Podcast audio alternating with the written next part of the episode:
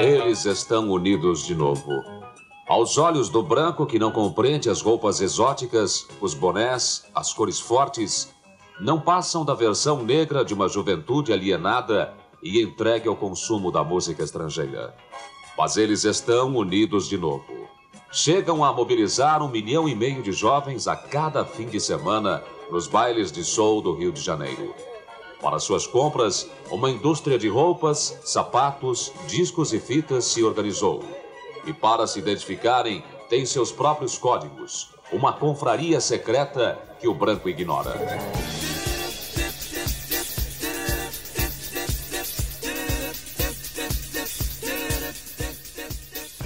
O movimento Black Hill surgiu na década de 1970 e foi um importante momento na trajetória da afirmação e do orgulho negro no Brasil. E se o racismo estrutural da sociedade brasileira é visto hoje como um fato por tanta gente, na época do movimento Black Hill não era bem assim. A ditadura militar vendia o mito de que o país era uma democracia racial, que discussões sobre racismo não tinham lugar no Brasil. É mais ou menos o que a gente ouviu em 2020 da boca do presidente Jair Bolsonaro e do vice-presidente Hamilton Mourão no Dia da Consciência Negra, marcado pelo assassinato de Beto Freitas num supermercado Carrefour em Porto Alegre. Na época da ditadura, é claro que o regime militar foi vigiar de perto o movimento Black Hill, preocupado com o seu potencial subversivo. Havia entre agentes do governo um temor de que os bailes fossem uma fachada para organizações políticas negras ao estilo dos Panteras Negras nos Estados Unidos. E eu lembro que lá no Renascença, de vez em quando apareciam uns caras lá de terno preto, ficavam olhando pra gente e tal, meio que vigiando ali, sabe, para ver o que estava acontecendo. Chegaram a dizer, né, chegou-se a comentar que os Panteras Negras mandavam dinheiro para nós. Você vê que, que, que doideira, né? Então foi perseguido, algumas pessoas foram presas. Era perigoso. E é uma época que se você fosse preso, não, tinha como sair, né? Você é preso, acabou, nego, não quer saber o que, que você fez. Né? Ele vai te encher de pancada, né? Para você confessar como é que você está gastando o dinheiro que os Panteras Negras estão mandando para cá. Esse foi o músico Altair Veloso, nascido em São Gonçalo, ligado ao movimento Black Hill, e que deu esse depoimento para o documentário Movimento Black Hill, dirigido por Luiz Felipe de Lima Peixoto e José Otávio Sebadelli. O filme está na íntegra no YouTube.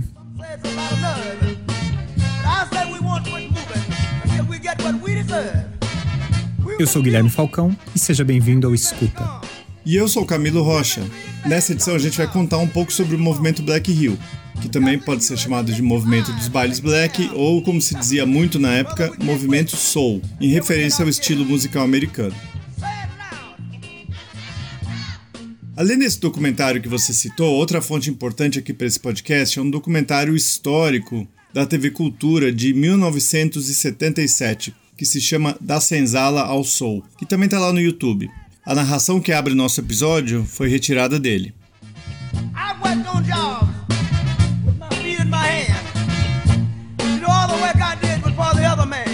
Essa música que você está ouvindo aí é de 1968 do James Brown e ele diz: Fale alto, sou negro e tenho orgulho.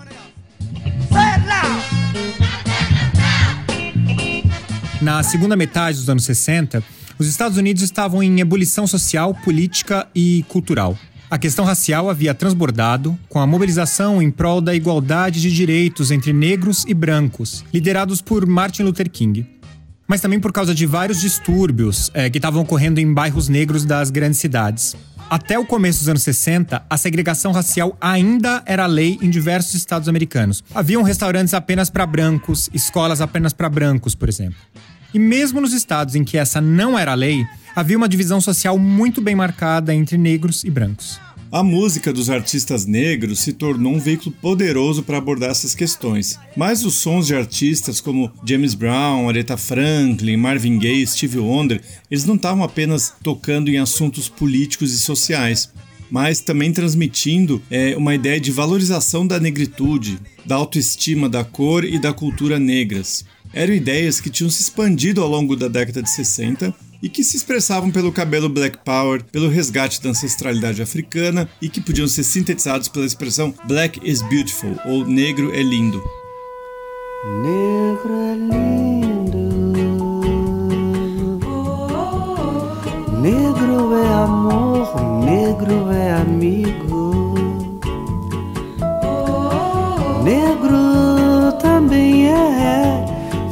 De Deus. Sim, no Brasil havia também o desenvolvimento dessa consciência, né, desse orgulho. Isso aconteceu até certo ponto por meio do samba, das religiões afro-brasileiras, de movimentos negros políticos e de alguns artistas populares, sendo o Jorge Ben um dos primeiros a trazer esse olhar. Quero ver preto velho cantar e dizer: negro é lindo. Camille Viola, que é jornalista e autora do livro África Brasil, um dia Jorge Ben voou para toda a gente ver, explica mais.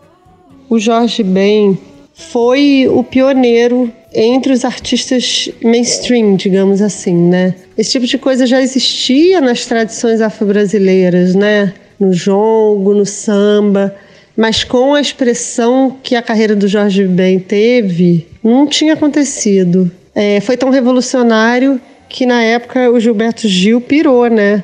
Tanto com a sonoridade do Jorge, como com as referências que ele trazia nas letras, né? Que um, um samba que é misto de maracatu, que é samba de preto velho e samba de preto tu.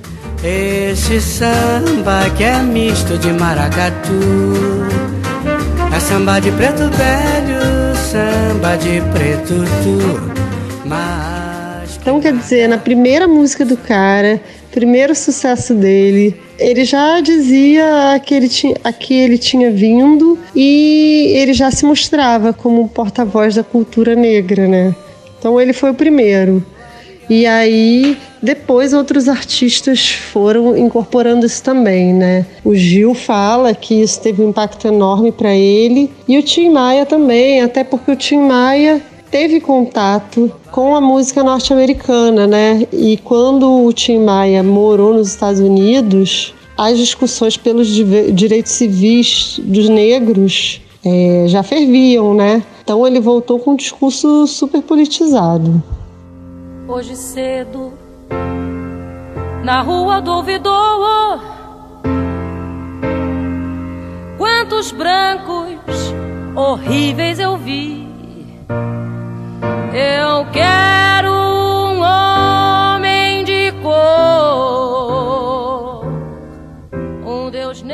As informações dos Estados Unidos né, ocupavam lugar de destaque, não só porque a influência de lá sempre foi grande, mas porque era muito forte essa combinação da música soul, dançante, emocional, né, com as imagens de artistas bem vestidos e em posições assertivas, posições de respeito. O soul foi ganhando destaque na música brasileira como sonoridade, desde Tony Tornado, com sucesso BR3 e depois com Black is Beautiful, que ele cantou junto com Elis Regina e no final encerrou a apresentação com o punho cerrado erguido, tipo Pantera Negra, por causa disso foi até levado para depor.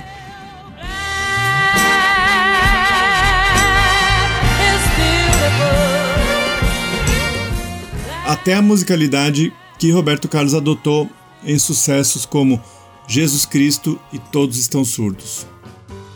É, teve também o Wilson Simonal, que era um artista tão popular quanto o Roberto Carlos nesse tempo, né, Camilo?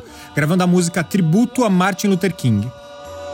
Cada negro que for, mais um negro virá para lutar com Um pouco antes, a Vanusa, que era também uma artista de sucesso enorme nessa época, gravou ainda em 68 a música Negro, também em homenagem a Luther King, que foi assassinado naquele mesmo ano.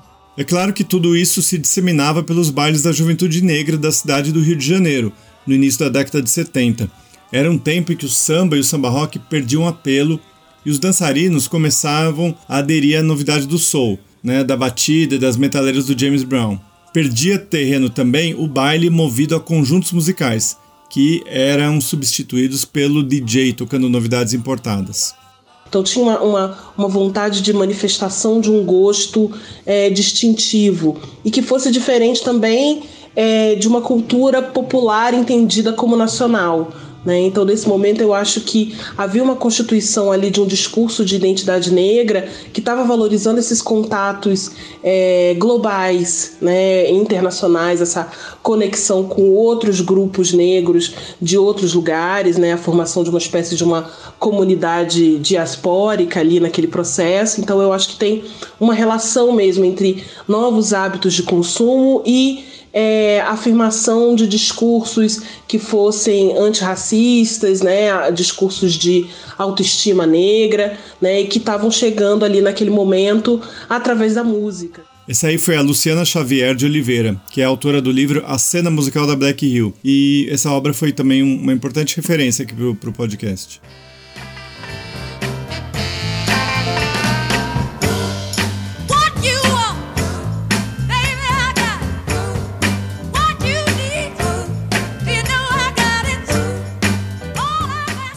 Um dos personagens pioneiros desse cenário foi Dom Filó, que realizou bailes no Clube Renascença, no bairro de Andaraí, Zona Norte. Estudante de engenharia, agitador cultural e interessado nas ideias de Malcolm X e Martin Luther King, Dom Filó era de uma família negra que tinha conseguido melhorar de vida. O Renascença era um clube da classe média negra carioca. Pessoas que, apesar de terem conseguido alguma ascensão social, não eram bem-vindas nos clubes frequentados por brancos. Bom, além do aparato de baile, o Dom Filó tentou fazer eventos que despertassem a consciência e a autoestima negras. Ele projetava filmes de black exploitation e imagens de personalidades negras na parede, assim como de pessoas do público. Assim ele encorajava as pessoas a se vestirem para se mostrar. Mostrava assim imagens de pessoas negras em situações diferentes do que se estava acostumado a ver no Brasil, né? como no samba, no carnaval ou na favela.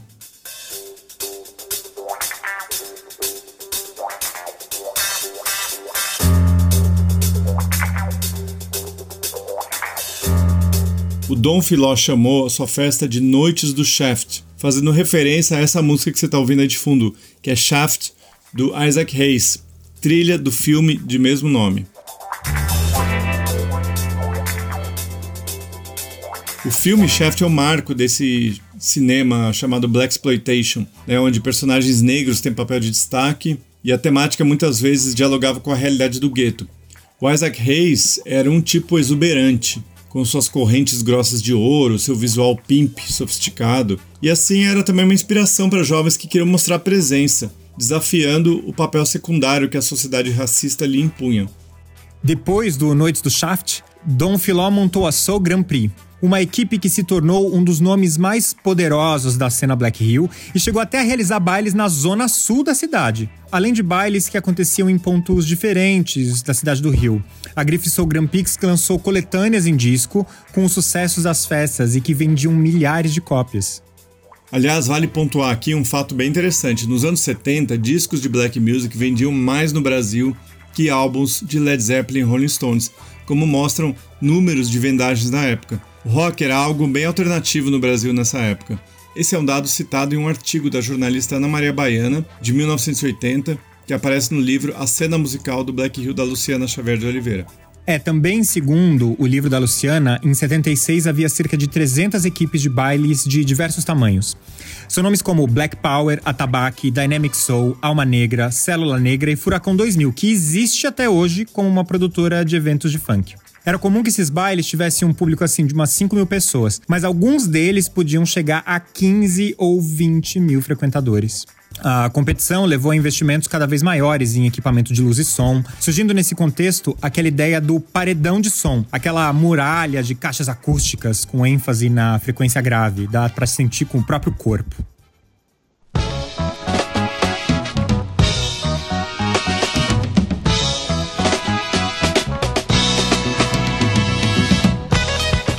E quando a porta abriu, ah, rapaz, que que é isto? Milhares de pessoas, tudo mais bonito um que o outro, tudo dançando, uma, uma coisa lindíssima. Então foi assim que eu conheci o movimento Black Post Jorge Ben. O Jorge Ben jovem, inclusive. Fico emocionado porque é uma coisa tão bonita. Esse foi o André Midani, num depoimento para o mesmo documentário Movimento Black Hill, que a gente citou no início do programa. O Midani foi uma figura icônica assim, da, da indústria fonográfica brasileira, um executivo do disco e produtor musical. Em 76, depois de ter colocado o selo Philips como o número um da MPB, o Midani foi contratado para erguer a gravadora Warner no país. E uma das apostas dele era a cena dos bailes black. Bom, Midani contratou o Dom Filó para trabalhar na Warner e garimpar talentos brasileiros para o selo. Um desses nomes foi a banda Black Hill, que você ouve aí de fundo. eram músicos exímios, né, buscando um som que unisse o soul, o funk e as referências brasileiras. Esse grupo surgiu com o nome de Hot Stuff Band e foi montado pelo Dom Filó especialmente para gravar uma faixa de autoria nacional na segunda coletânea da Soul Grand Prix, já que essas coletâneas eram basicamente feitas de músicas estrangeiras. Foi a única faixa brasileira do disco, né? Uma cover de Juju Man do grupo alemão Passport.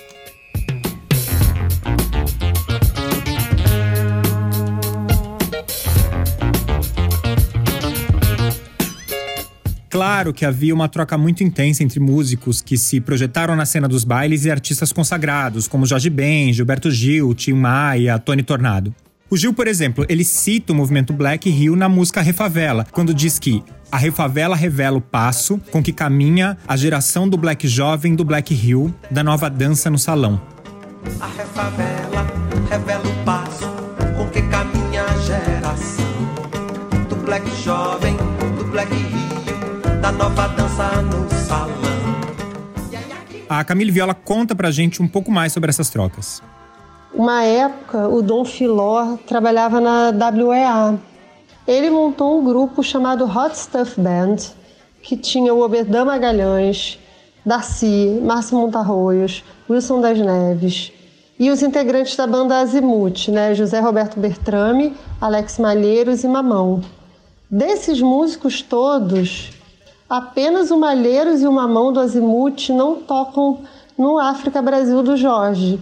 Quer dizer, uma coisa influenciou a outra, né? Eu acho que os artistas negros aqui no Brasil sempre trocaram. E aí nesse período não foi diferente, né? O Gil também, ele vai lançar logo em seguida é, trabalhos que fazem eco a isso também. O Tim Maia já era completamente mergulhado, acho que trocou muito também com eles. Então, acho que tudo só se somou, né? Não à toa o Gerson King Combo era próximo desses artistas, né?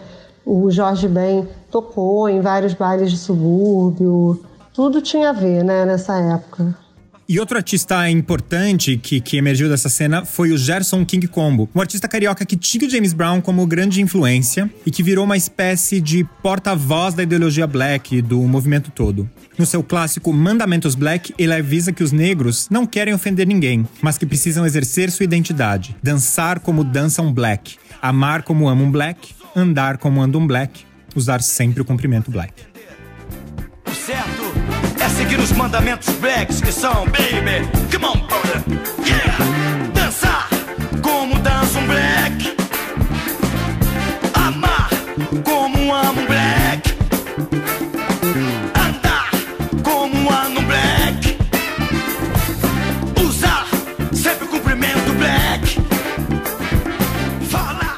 Mas ofendidas, muitas pessoas ficaram. Com o crescimento e o sucesso do movimento, as críticas começaram a vir de todas as partes.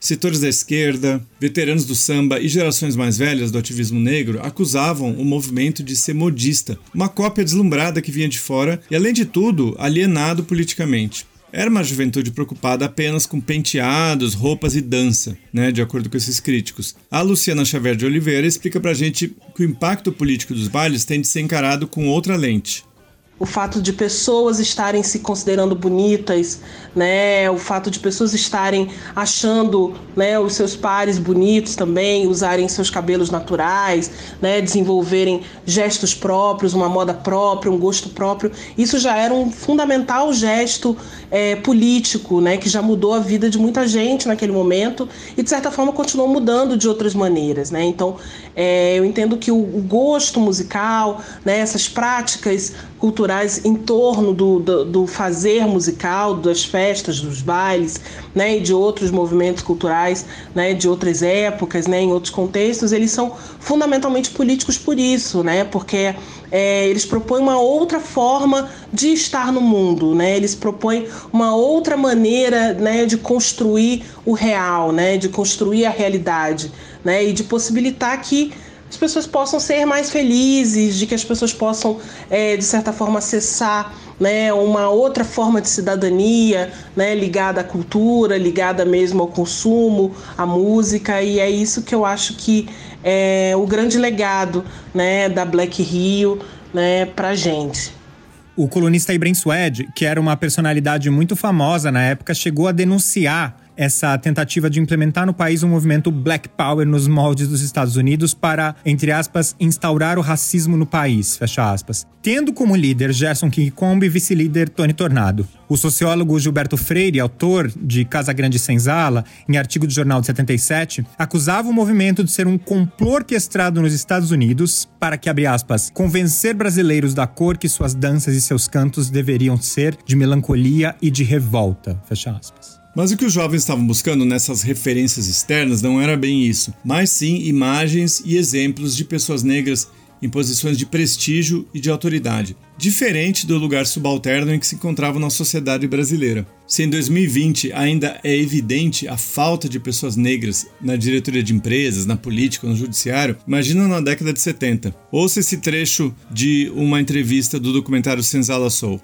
O soul, na verdade, é, representa é, no mundo inteiro foi colocada a música soul como um instrumento de libertação do negro americano, percebe? Então, da mesma forma que, que a juventude branca brasileira é, teve a época do rock, percebe? É, mostrando nisso tudo a sua revolta contra o seu pai, o negro dentro do soul, ele demonstra a revolta dele contra a miséria da escola de samba, a imagem que ele tem de miséria da escola de samba e pega o soul que tem toda aquela imagem assim de, de, de negros bonitos e, e negros bem vestidos, percebe? E negro livre.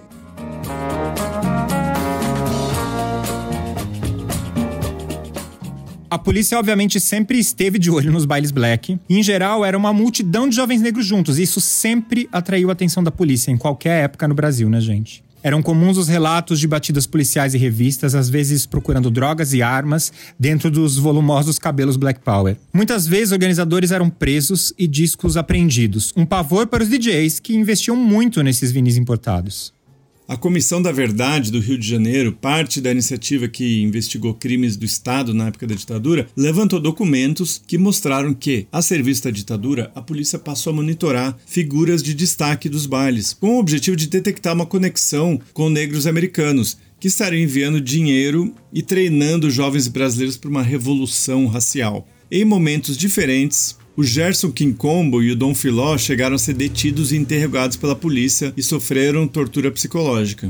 É, nenhuma grande conspiração foi descoberta, mas as pressões das autoridades continuaram. Junto com uma mudança das tendências musicais, com a discoteca ocupando a cultura popular com força, o movimento entrou na década de 80 encolhido e se transformando em outra coisa, como relatou pra gente a Luciana Xavier de Oliveira. É, no final dos anos 70, a Black Rio, de fato, ela sofre, né? É é, uma redução, uma diminuição, justamente porque há uma substituição dessa, da moda né, do soul na indústria fonográfica brasileira pela discoteca e depois pelo pop rock nacional e internacional. Então, em termos fonográficos, né, há uma redução das atenções sobre né, esse movimento dos grandes bailes, mas eles de certa forma continuam acontecendo em muito menor número. Né? Algumas equipes continuam a tocar black music, outras mudam, né, ou acabam, enfim. É, e de certa forma isso vai plantando a semente para o surgimento do funk carioca nos anos 80.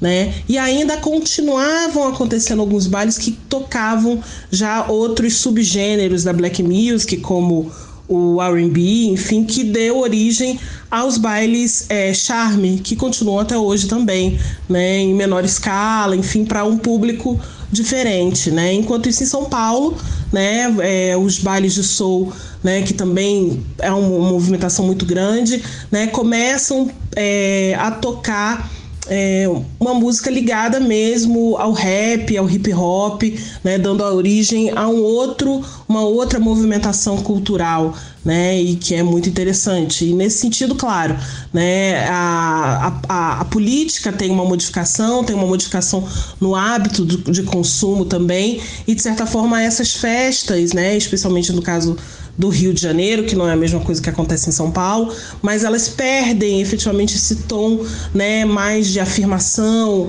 né, da, de, de movimento diretamente ligado ao movimento negro, enfim, e acaba ganhando um tom né, de produção popular periférica necessariamente, né? É, mas não que necessariamente eles tenham deixado de fazer política, não que o baile, né, que os bailes deixem de ser uma manifestação política, né, mas aí caminhando numa outra ordem.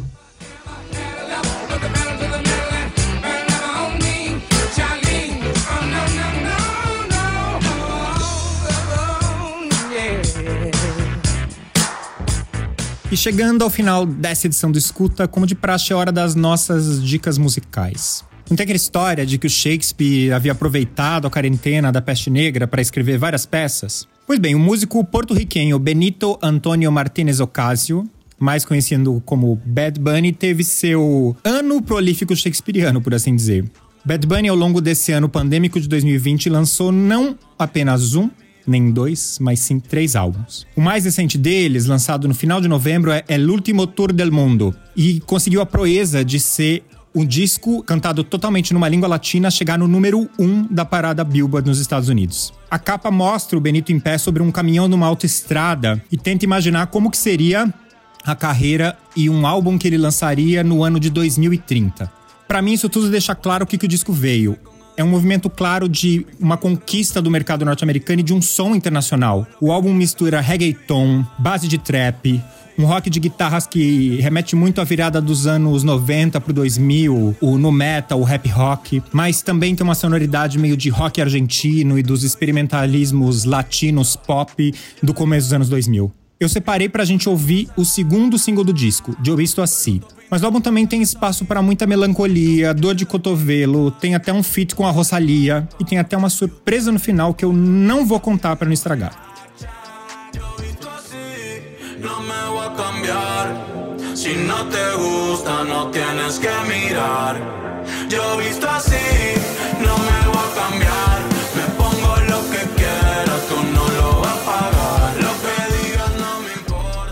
Camilo, tua vez, qual sua dica para os nossos ouvintes? Bom, eu acho que eu gostaria de terminar a minha última dica do ano, né, já que no próximo programa vai ser só retrospectiva de 2020, é com uma coisa forte que aponta para cima, né, tipo um descarrego para que a gente supere logo esse 2020. Eu acho que a música da Kelly Lee Owens, que é uma DJ produtora do país de Gales, é uma boa pedida para isso. O território aqui é do techno, mas bem contrastado, pois, né, no caso dessa música, começa sonhador e delicado para depois engatar numa pisada eletrônica bem forte. A faixa se chama Night e está no álbum da Kelly Lee Owens chamado Inner Song, que é um ótimo disco como um todo.